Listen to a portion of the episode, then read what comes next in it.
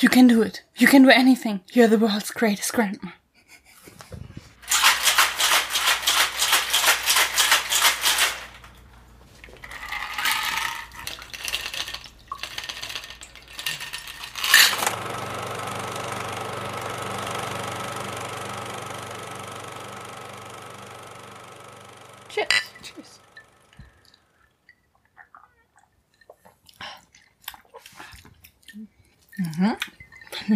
Film ein bisschen der Piss. Tja. Hm. Weil. Hm. Ich finde ihn ziemlich interessant. Ach, da ist jetzt mal eine kleine Wespe dran. Oh. Ich finde ihn aber eigentlich ziemlich interessant. Also dieser Latschenkiefer ist echt ziemlich spannend. Genau. Also Ja, da müssen wir öfter mal was machen. Madeline trinkt einen äh, Wasp. Stimmt. Hallo, ich bin die Madeline. Ich bin Lauren. Ich trinke einen Wasp. Und äh, das ist quasi ein veganer Bees Knees.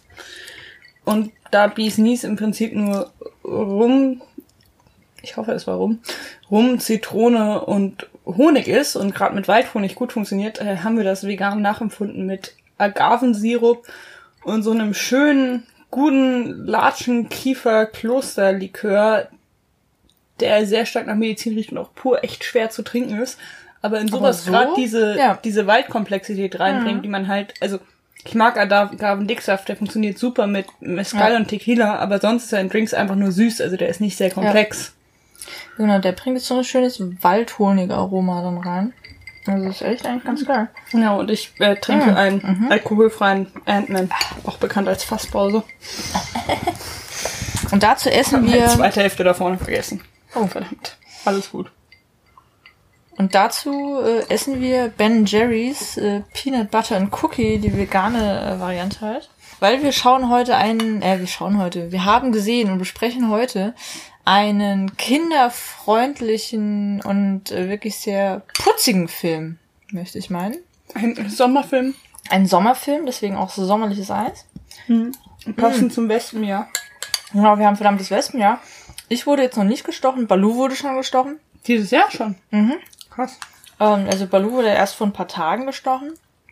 Freundin von mir wurde in den kleinen Zeh gestochen. Mehrere Leute bei ihrem Büro wurden gestochen. Also momentan geht's richtig ab. Mm, mm, mm. Am Samstag war ich am See, eine Freundin wurde in die Schulter gestochen. Ja. Weil mich synchron auch irgendwas gezwickt hat, aber mich hat tatsächlich in dem Moment eine Ameise angepinkelt. Und dann dachte ich mir, Und schon sind wir beim Thema Ant-Man and the. Wasp. und auf dem Saturn pinkeln die Ameisen Quecksilber, ne? Weißt du. What? Das ist nicht? Mhm. Auf dem Saturn pinkeln die Ameisen Quecksilber. Ich glaube, das ist von Walter Mörs. Aha, das kann man nicht. Ich habe aber nicht alles von ihm gelesen. Weil, ich muss sagen, auch hier dieses Prinzessin Insomnia, meins war es nicht, ne? Hm. Es war kein Buch, was ich sehr genossen Ich habe. habe auch noch nicht alles von ihm gelesen, aber ein paar Sachen doch sehr intensiv und sehr oft so Rumor Ja. und so, das fand ich. Homo finde ich auch schön. Und hier die Stadt der träumenden Bücher ist Ja. halt echt mega. Wo da habe ich bisher nur den ersten Teil tatsächlich gelesen, weil es gab ewig lang den dritten, nicht aber den zweiten. Meine Freundin gesagt, ich soll einfach warten. Ich muss sagen, ich finde Labyrinth der träumenden Bücher auch nicht so geil im Vergleich. Auch gut, aber nicht so geil wie Stadt der träumenden Bücher. Also ist der zwei. Auf jeden Fall Ant-Man. Genau, Ant-Man and the Wasp. Wir schweifen irgendwie ab. ähm, 2018. Genau, 2018. Der erste kam 2015 raus. Ich habe den bis heute nicht gesehen, weil sie ihn, als ich ihn dann jetzt endlich mal sehen wollte, aus allen Portalen irgendwie zum Leihen oder Streamen rausgenommen haben und noch zum Kaufen. Und irgendwie 7,99 Euro für den Film sind mir dann doch zu viel. Ähm, und ich muss aber sagen, jetzt im zweiten vom selben Regisseur, dessen Namen ich gerade nicht mehr weiß, Peyton Reed. Peyton Reed, der vorher hauptsächlich so Rom-Coms und so Sachen wie The Breakup und irgendwelche komischen Cheerleader-Tanzfilme gemacht hat, aber einmal auch ganz cool damals in den 80ern, Anfang 90er, was es war, The Weird Al Show, also von Weird Al Jankovic, das war das Coolste, was ich bei ihm gefunden habe. Und es hat mir keinen Nachteil gebracht, den ersten nicht zu kennen. Ich habe vielleicht ein, zwei Referenzen nicht hundertprozentig verstanden, aber was sie damit machen wollten, von wegen die Hintergrundgeschichte, was mit ihm und Wasp und sowas ist, hat man trotzdem sehr gut verstanden, auch wenn man vielleicht nicht den ganzen Background hatte. Ich hatte nicht das Gefühl, irgendetwas in diesem Film nicht mitgenommen zu haben.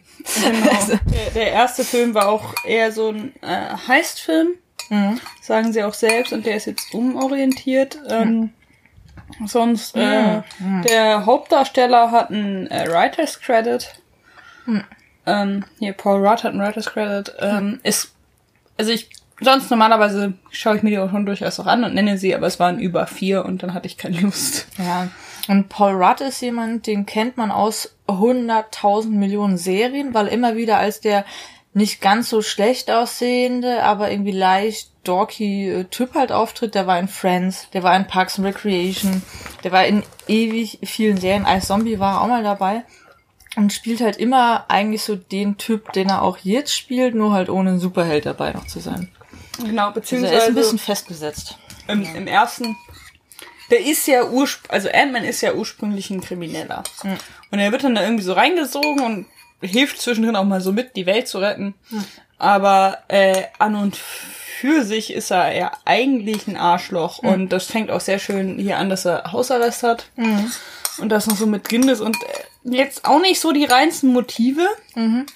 Was ich auch ganz nett finde, man hat halt nicht so dieses der reine Held oder die krasse Leidensgeschichte bei ihm. Also klar, der hat ein, eine ganz gut. eindeutige Motivation in Form seiner Tochter, die auch nicht nervig ist, sondern tatsächlich ganz knuffig. Richtig. Äh, und auch schon so die richtigen Sachen mitgegeben bekommt. Und ich muss auch sagen, ich fand da, also er ist kein überzogener Superheld, er ist eher so ein Guy next door quasi. Und die Beziehung von ihm und seiner Tochter fand ich aber unglaublich süß in diesem Film, was Und er auch für sie macht und wie seiner sich Mühe Ex, das war irgendwie ganz super. nett. Und vor allem war das nicht Voll so schön. dieses Klischee, der neue Mann, Mann meiner Ex ist komisch, sondern Ja. der neue Mann seiner Ex ist deswegen komisch, weil er so freundlich ist und irgendwie Familienumarmungen in- instigiert, Dings da anfängt. Und ähm, Ja. irgendwie, dass er eine sehr herzliche und sehr, sehr enge Familie ist und die, die, seine Ex verteidigt ihn auch vor den Feds und so. Also das ist schon ganz cool. Und ich, der ist so schön leicht von der Stimmung her. Also, obwohl er jetzt, was ist es? Kapitel 8, Phase 3 des Marvel Ja, Cinematic oh Gott, ja. Universe, wo es jetzt gerade alles wieder dramatischer und dunkler wird, ist der doch an sich ziemlich leicht und vor allem, es, Ja. es geht nicht um das Wohl der Welt, es geht um das Wohl einer Person oder halt der Leute, aber es ist nicht so ein, wenn wir das jetzt verhauen, geht die ganze Welt unter, sondern es ist in diesem ganzen sich zuspitzenden, düster werdenden Universum so ein kleiner, leichter Ausflug. Ja. Und das Geilste an Ant-Man als äh, Held finde ich einfach, dass er sich selbst nicht so ernst nimmt, Ja. weil auch niemand einen, also Ant-Man, als ich so gehört habe, dachte ich mir, Leute, das kann doch nicht euer Ernst sein, was soll denn so toll dran sein, eine Ameise zu sein? Und äh, damit wird halt viel gespielt, aber ohne dass es an dieses Deadpool-mäßige kommt, Ja. wo das die ganze Zeit die vierte Wahl, brich- äh, vierte Wahl, Wann? In Wann? den vierten Wall. den vierten Wall um die Burg herum durchbricht, sondern es ist halt tatsächlich so ein Ja, genau, also die Figur lacht quasi nicht mit uns, sondern gibt uns genug Möglichkeiten, über sie zu lachen, ohne dass die Figur das aber in irgendeiner Weise tragisch aufnehmen würde. Also das ist irgendwie eine, die Figur ist an sich halt irgendwie witzig, hat auch einen guten Humor ja selbst, aber vermasselt auch vieles, ist bei manchen nicht ganz so schnell. Und das war ja dann das Schöne, wo eben The Wasp reinkommt, die halt irgendwie viel tougher, viel abgeklärter, viel cooler nochmal ist. Und dann ist auch klar, dass er sich in sie verliebt, weil Evangeline äh, Lilly ist auch einfach wunderschön. Ja, das, das ist ja auch im ersten Film ist das so die, die Love Story mehr oder weniger, die dann aber auch wieder so schön kaputt geht, weil er dann halt doch ein Aber er Doch, musste doch Cap helfen. Aber Cap. Ja, auch Cap, aber er, er versaut's auch so, so. Und der, das ist der zweite Marvel Cinematic Universe Film mit einem weiblichen Antagonisten. Ah, okay. Also laut IMDb, ich bin da jetzt nicht durchgegangen, aber ich habe so ein bisschen drüber nachgedacht und es gibt nicht so viele, Ja. wo der Hauptantagonist weiblich ist. Es Ja, gibt richtig. weibliche Handlanger in. Ja gut, das wäre dann einmal Thor und jetzt das. Ja, ich glaube schon. Ja, stimmt. Ansonsten ist Cindy die Haupt. Ja, und einmal die, die Schwester von Gamora, aber die Schwester von Gamora ist ja auch nicht der, der Ja, Gegner, richtig. sondern Thanos ist der Gegner, so. Also das ist schon, Ja, sie ist ja nur eine Komplikation dazwischen. sie ist ja eine Komplikation. Und sie kommt am dazwischen. Ende ja auch dazu. Ja, also darum. Ah, stimmt. Und der Ghost war wohl in den äh, Comics männlich Und hat auch nie direkt gegen Ant-Man gekämpft oder so. Irgendwie sowas war das. Ich fand, das hat ganz gut funktioniert. Wobei ich sagen muss, ihre Motivation, ich meine, klar, was mit ihr passiert ist, Spoiler, muss man auch gar nicht so wirklich schnell. Also Ghost weiß man auch aus den Trailern und ich werde es auch nicht hart spoilern. Ich muss nur sagen, ihre Motivation fand ich sehr, sehr fadenscheinig und wenn man mal ein bisschen drüber nachdenkt, war es so, ähm, ja, aber nicht wirklich. Also, okay, wir spoilern jetzt einfach mal kurz. Also ab jetzt wird gespoilert. Ich fand ihre Motivation von wegen, ja, und dann hast du meinen Vater rausgeekelt. Gut, in dem Moment war hier der, der Vater von The Wars war ein Arschloch, Michael Douglas, der ziemlich cool spielt mit auch schön Selbstironie, was mir gefällt bei ihm, ähm, war halt da schon ein Arschloch, aber dass er danach weiter experimentiert hat und einfach mal seine Tochter mitten beim Experiment sowieso dabei hatte und sie dann nur kurz, ah, jetzt musst du aber mal weglaufen, da war er auch einfach mal mit Selbstschuld. Ihre Hauptmotivation ist ja auch nur, dass sie diese Mutter, wir spoilern, ne? Ja dass sie die Mutter braucht, um dagegen ankämpfen zu können, weil sie keine Schmerzen mehr haben will. Das zum ja, nee, einen aber nachvollziehbar ist, aber irgendwie auch nicht, weil die hätten es ja auch friedlich erstmal versucht. Ja, richtig. Und ich meine, das Ganze ist, warum sie es okay findet, die Mutter quasi verletzen und sogar töten zu können, um dann eben selbst leben zu können, also wo sich über sie dann auch erhebt, war ja auch der Grund von, ja, die ganze Familie kann ich eh nicht leiden, weil die haben ja damals meinen Vater dazu getrieben, scheiße zu sein. Ich auch dachte, nee, das funktioniert nicht so und ganz. Und auch dieser ursprüngliche und, Unfall ist halt so ein, ist einfach schlechte Laboretikette. Ja, richtig. Also da, da war doch nicht der Michael Douglas Charakter hier, der Vater von äh, Wasp war doch daran jetzt nicht wirklich schuld. Also das fand ich ein bisschen arg fadenscheinig und auch, dass sie dann so völlig wie so ein kleines Kind austickt. Klar, es geht dann um ihr Leben, aber dass es ihr dann so vollkommen egal ist, dass sie damit viele, viele, viele andere Menschen auch richtig verletzt, kann doch irgendwie nicht einfach so weggewischt werden dann. Also, dass sie in dem Moment so wahnsinnig unsympathisch wurde, fand ich auch so, das ist, ja, das ihr habt versucht, irgendwie einen emotional eh nachvollziehbaren Plot irgendwie für sie noch zu schaffen, dass sie auch nicht ganz einfach nur ein Ant, also dass sie quasi zum Anti-Helden wird und nicht einfach nur eine Antagonistin ist. Okay, aber es hat einfach nicht so gut funktioniert, weil ich das echt so fadenscheinige und okay, sie ist eigentlich nur ein trotziges Kind oder was? Das fand ich seltsam. Also da ja, muss ich sagen, war ich nicht so ganz zufrieden, weil die Figur an sich war viel cooler. Das war nicht so der stärkste, die ja. stärkste Antagonistin, das stimmt. Äh, ein paar andere Tropes wurden so ganz nett ja. kommentiert, so, ja. äh, der Typ fährt auf der Fähre davon, hä, wann hat er denn die Zeit, sich ein Ticket zu kaufen? Ja. Und so Späßchen, halt die Gedanken, genau, die man beim Gucken selber hat, aber wie gesagt, ohne das zu brechen.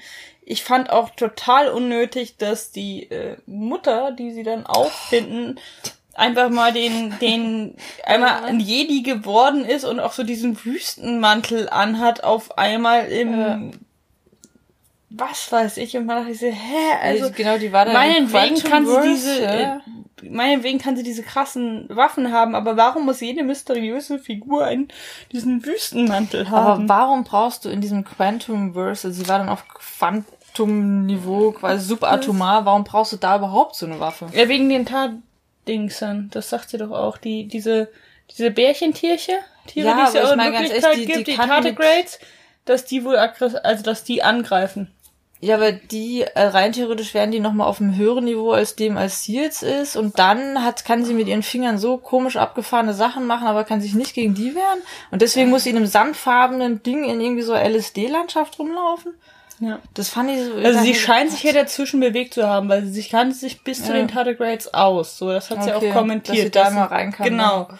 Und dann machen auch die Waffen irgendwie Sinn, meinetwegen, und die waren auch visuell ja. hübsch, aber mich hat halt dieses, es war halt krass. Es war halt Star Wars 1 Beziehungs, ja, es war eins zu eins Ray. Es war so es war quasi dasselbe Kostüm. Ding und dann darüber und warum eigentlich? Aber dann ja auch ein komisches Ding, sie ist dann plötzlich da und geht dann zu Ghost und macht dann quasi diesen Vulkanien äh, Griff da irgendwie ja. so, oh, und schon ist irgendwie alles besser, wo ich mir auch das, pff, sie war irgendwie so eine Art Ziel natürlich, also eines der Hauptplotpoints für The Wasp und ihren Vater da klar, aber andererseits war es in dem Moment dann auch so Deus Ex Machina, um eben die Antagonistin irgendwie loszuwerden und die wieder nett zu machen. Ja, und das war irgendwie ist sie überhaupt so, noch, warum ist die noch in Ordnung vom Kopf her? Weil die sich weiterentwickelt hat. It's an evolution. Ja, ich, ja? ich dachte so, ja, die hatte 30 du, Jahre Zeit danach zu 30 Jahre im LSD-Land ist aufzusuchen. Also, meine Leute kommen zum Teil von einem halbstündigen Trip nicht mehr runter. Ja, ich weiß nicht, wie so, das funktionieren ja. soll. Aber, und vor allem, ich muss sagen, ich war, ähm, irritiert davon, weil ich mag Michelle Pfeiffer sehr, sehr gerne. Ich finde auch von dem, was sie persönlich von sich gibt, eine wunderbare Frau. Aber sagen wir ihr mal, diese CGI-Maske, die man ihr aufgezogen hat, hat ihr nicht so gut getan. Nee, das sah hart seltsam aus. Das sah, äh, das sah nicht mehr aus wie ein nicht so Mensch. aus, nee, ne? die haben nochmal hart irgendwie was draufgelegt und das war Nee, unangenehm. vor allem als sie jünger sein sollte, haben Ja. sie das mit CGI Und das, wo gemacht. ich mir dachte so, gut. what, what the fuck, ist das Michelle Pfeiffer? Das ist nicht Michelle Pfeiffer. Was ist da los? Das fand ich sehr, sehr Was ich unangenehm. wiederum sehr gut fand und auch sehr gut geschauspieler fand, war, als äh, sie halt in Scott ist Hm. und durch ihn spricht. Ja. Und Das- war das mit war der Mimik und großartig. der Gestik und so So großartig. Und auch großartig. seine Stimme. Und hat sich auch dieser Komik nicht verschlossen, die es ist, dass der Typ auf einmal anfängt, dieses, ach Schatzchen, ich hab dich so vermisst und 30 Jahre und Hand halten und, und dass die Wange dann wirklich eine. Verbindung auch aufbauen. dass sie eine Verbindung aufbauen das war und geil. Das im war Körper geil. des anderen, das war wirklich gut Ja. gemacht und das hat auch echt Spaß gemacht beim Zugucken. Ich muss eh sagen, dass vom Schauspiel her fand ich es eigentlich ziemlich cool. Also wie gesagt, Michael Douglas mit einer bisschen Selbstironie, der, der sich selbst nie ganz überspringen kann, klar. Aber ich fand Evangeline Lilly sehr geil. Ich fand Paul Rudd auch echt witzig. Ich mag fand, die er hatte Figur auch ein wahnsinnig gern. guten, gutes Timing in seinem Humor. Also von da, ich fand so, und die Kleine fand ich auch ziemlich cool. Also von der Performance her fand ich das sowieso ganz nice. Ja. Und die Szene war halt echt Gold wert. Und es waren halt auch so nette Sachen drin. Was auch nett war, war dieses, dass er die Zaubertricks macht, weil ihm so langweilig ist. Und dass er damit dann den, Geil, den Agenten so fasziniert, dass er das dann auch macht. Ja. Ich muss sagen, der war sowieso auch ganz witzig. Das fand ich auch irgendwie eine ganz sympathische Mhm. Figur zwischendrin. Und hätte man das ein bisschen mehr gemacht, wäre es echt so hart gewesen. Es war auch so an ein paar Stellen schon ein bisschen Ja. betont, Ja. ne? Aber Ja. Hm. Aber ich meine, es ist auch einer der leichteren Marvel-Filme und ich glaube, der ist auch krass gefloppt jetzt. Echt? Der ist überhaupt nicht gut gelaufen wohl. Aber ich fand ihn eigentlich wirklich ganz charmant und witzig. Aber klar, die Leute, die jetzt schon voll in Infinity War Endzeitstimmung sind, sind halt ein bisschen enttäuscht, Mhm. weil da ist Und nur vor am Ende was. der 2015 kam, glaube ich, nach Age of Ultron oder so raus. Hm. Und wurden beide Male relativ direkt danach gemacht. Aber wenn du halt gerade Infinity War 1 geguckt hast, das nimmt die Geschwindigkeit dann doch sehr raus. Ja. Ich glaube, diesmal wären andersrumme. Ja, auf jeden Fall. Also wäre es cooler gewesen, erst Ant-Man zu machen, dann diesen Mini-Spoiler zu haben. Ja. Ja, weil das fand ich jetzt auch ein bisschen weird, deswegen glaube ich, kommt er auch bei vielen nicht so an, die halt schon voll in dieser Haupt, in diesem Hauptarg so drin sind. Die sind Aber- halt auch ein bisschen bedient. Ja, ich meine, es war jetzt halt auch echt einfach mal sau viel. Also für mich ist eigentlich schon rum. Ich werde natürlich Infinity War 2 gucken, weil was willst du, ne? Deswegen können wir sonst die Infinity War Folge 1 nicht machen. Aber vor allem, ich will natürlich wissen, was mit gewissen Leuten jetzt ist. Mhm. Ja. Bei der Gelegenheit, wenn jemand hier gute Fanfiction hat, äh, Slash mit äh, Captain America und Winter Soldier, I'm open to it. Wie gesagt, ich habe da glaube ich noch irgendwie so 20 Bookmarks. My body is ready. Und deswegen, ich konnte es auch voll verstehen, wo war es dann so ein bisschen von, ja, und dann musste direkt irgendwie losrennen, wenn er da ruft und so, ah, aber Cap war doch ein Problem und brauchte das doch. Ja, ich werde auch hingerannt. Also nicht wegen Cap hauptsächlich, aber wegen Winter Soldier. Ja. Gut, ich wäre dann vielleicht erstmal auf der falschen Seite gelandet, aber. Das heißt, gut erstmal. Ich meine, er ist dann ja gut geworden. Er ist ja gut, er ist ja eigentlich gut. Und es ist halt, ich finde aber auch, dass so, keine Ahnung, bei Bucky, gut, das ist jetzt auch dieses Doppelagenten-Ding, aber gerade auch bei Scott Lang, Lang, was auch immer, mh, die Motivation viel nachvollziehbarer ist, weil das, Ja. also ich finde, bei Spider-Man funktioniert es, weil er jung ist und idealisiert. Genau. Bei Iron Man ist so dieses Merchant of Death Ding, was sich irgendwann, das funktioniert so für den ersten Film ganz gut Ich und hasse Iron Man wie Pest. danach funktioniert die Motivation auch nicht mehr. Und aber dieses Ich bin gut, weil ich mich dazu berufen fühle, gut zu sein, Ja, das funktioniert nicht. Und Schmerz allein ist es halt auch nicht. Und bei Scott Lang ist es halt sehr dieses eigentlich Ja. will ich Personal Gain, beziehungsweise eigentlich bin ich ein Kleinkrimineller, bis Mittelkrimineller und will irgendwie weiterkommen und daraus ergibt sich sowas und ja, okay, wenn es dann doch um die Welt geht, dann springe ich doch nochmal kurz ein, aber halt nicht die ganze Zeit. Das ist nicht jeder Moment, ich muss die Welt retten, ich bin dazu berufen. Und ich muss sagen, das fand ich eigentlich auch ein ganz cooles Moment, was sie in dem Film cool aufgenommen haben, weil er hat den ja diese Sicherheitsfirma mit seinen Kumpel zusammen gegründet. Und da, genau, und da geht's ja auch genau darum, von wegen, hey, ist es echt schwierig für eben ähm, ex-straftätige, straffällige, also Convicts, mir fällt gerade das deutsche Wort nicht an, ähm, halt irgendwas aufzubauen, irgendwie wieder reinzukommen. Und im Grunde genommen ist er ja wieder hart kriminell und macht ganz viele Sachen kaputt, weil er eben schon wieder anderen Leuten hilft. Also er kommt da irgendwie auch nicht so ganz raus. Und dieses reale Problem, dass du, wenn du einmal quasi einen Ausrutsch hattest, hattest und dich danach tatsächlich bessern möchtest, dass es dann halt auch echt schwierig für dich ist, wurde, ich, wurde auch nochmal ganz cool aufgenommen, weil alle, die da arbeiten, sind ja auch wirklich coole, nette Leute, aber denen halt einfach weniger Chancen jetzt gegeben werden, sich auch wieder zu bessern und auch zu rehabilitieren, weil sie eben ex Ich fand auch sind. Louis ganz das nett. fand ich nett. Als Figur. Ja. Oh mein Gott, und die, die eine Szene, wo er so super schnell redet auf diesem Wahrheitsserum und dann alle Figuren quasi in so Parallelmontage gezeigt werden, was mit denen passiert, wie er die Geschichte erzählt und alle reden dann halt auch in seiner Stimme und genau in diesem schnellen Tempo und in seinem Stil. Das war mega witzig auch. Ja, das war auch echt gut. Das hat auch echt das Spaß war gemacht. super witzig. Ja, also es gab ein paar echt äh, schöne Highlights in dem Ich finde den auch durchaus so als leichten Sommerfilm empfehlenswert. Ja. Und ich mag Ant-Man auch immer noch. Obwohl es ein Sequel ist. Ich mochte auch den ersten. Und Ja. äh, kann man durchaus gucken. Sollte man durchaus Ja. gucken, wenn man möchte. Man muss ihn nicht gucken, aber wenn man jetzt, Das also gerade wenn man vom jetzigen Marvel Cinematic Universe ein bisschen gesättigt ist, ist das kurzes Päuschen davon, kurzes genau, das ist so der, Durchatmen. der süße Zwischengang beim großen Menü. Ja, ich glaube, da so ist es auch gedacht. Das kommt Ja. jetzt bei vielen Leuten nicht an, aber Ja. wenn man sich da eh nicht so reinsteigert, kann man das mal zwischenlegen. Also von daher keine überraschende, aber halt irgendwie ganz nette Story, äh, cooles Spiel von den Effekten her mit diesem klein groß, klein groß. Ja, davon auch nicht zu viel unnötige Ja. Action-Montage. Ein Das paar so ganz visuelle Gags, gemacht, nicht zu ja. viel. Und dann so nette Sachen wie, dass dieses Bürogebäude, das schrumpft und Ja. groß wird. Weil da das halt ist natürlich eigentlich viele in klein gebaut. Logikfragen. Da nee, nee, das ist als Miniatur gebaut. Ja, aber trotzdem, ich meine, du hast, du hast dieses nicht. empfindliche Labor, dann machst du es klein, kippst es dann und fährst es irgendwie rum und es ist trotzdem noch alles in Ordnung. Da müssen diese ganzen kleinen Ameisen echt wahnsinnig viel die ganze Zeit arbeiten, damit es nicht dauernd kaputt ist. Aber gut, solche Logikfragen sind in Superheldenfilmen auch gar nicht irgendwie angebracht. Superheldinnenfilmen. Suspension of Disbelief und so. Ja, genau. Also da habe ich mir so gedacht, wenn nicht alles kaputt ist, so wohnmobilmäßig.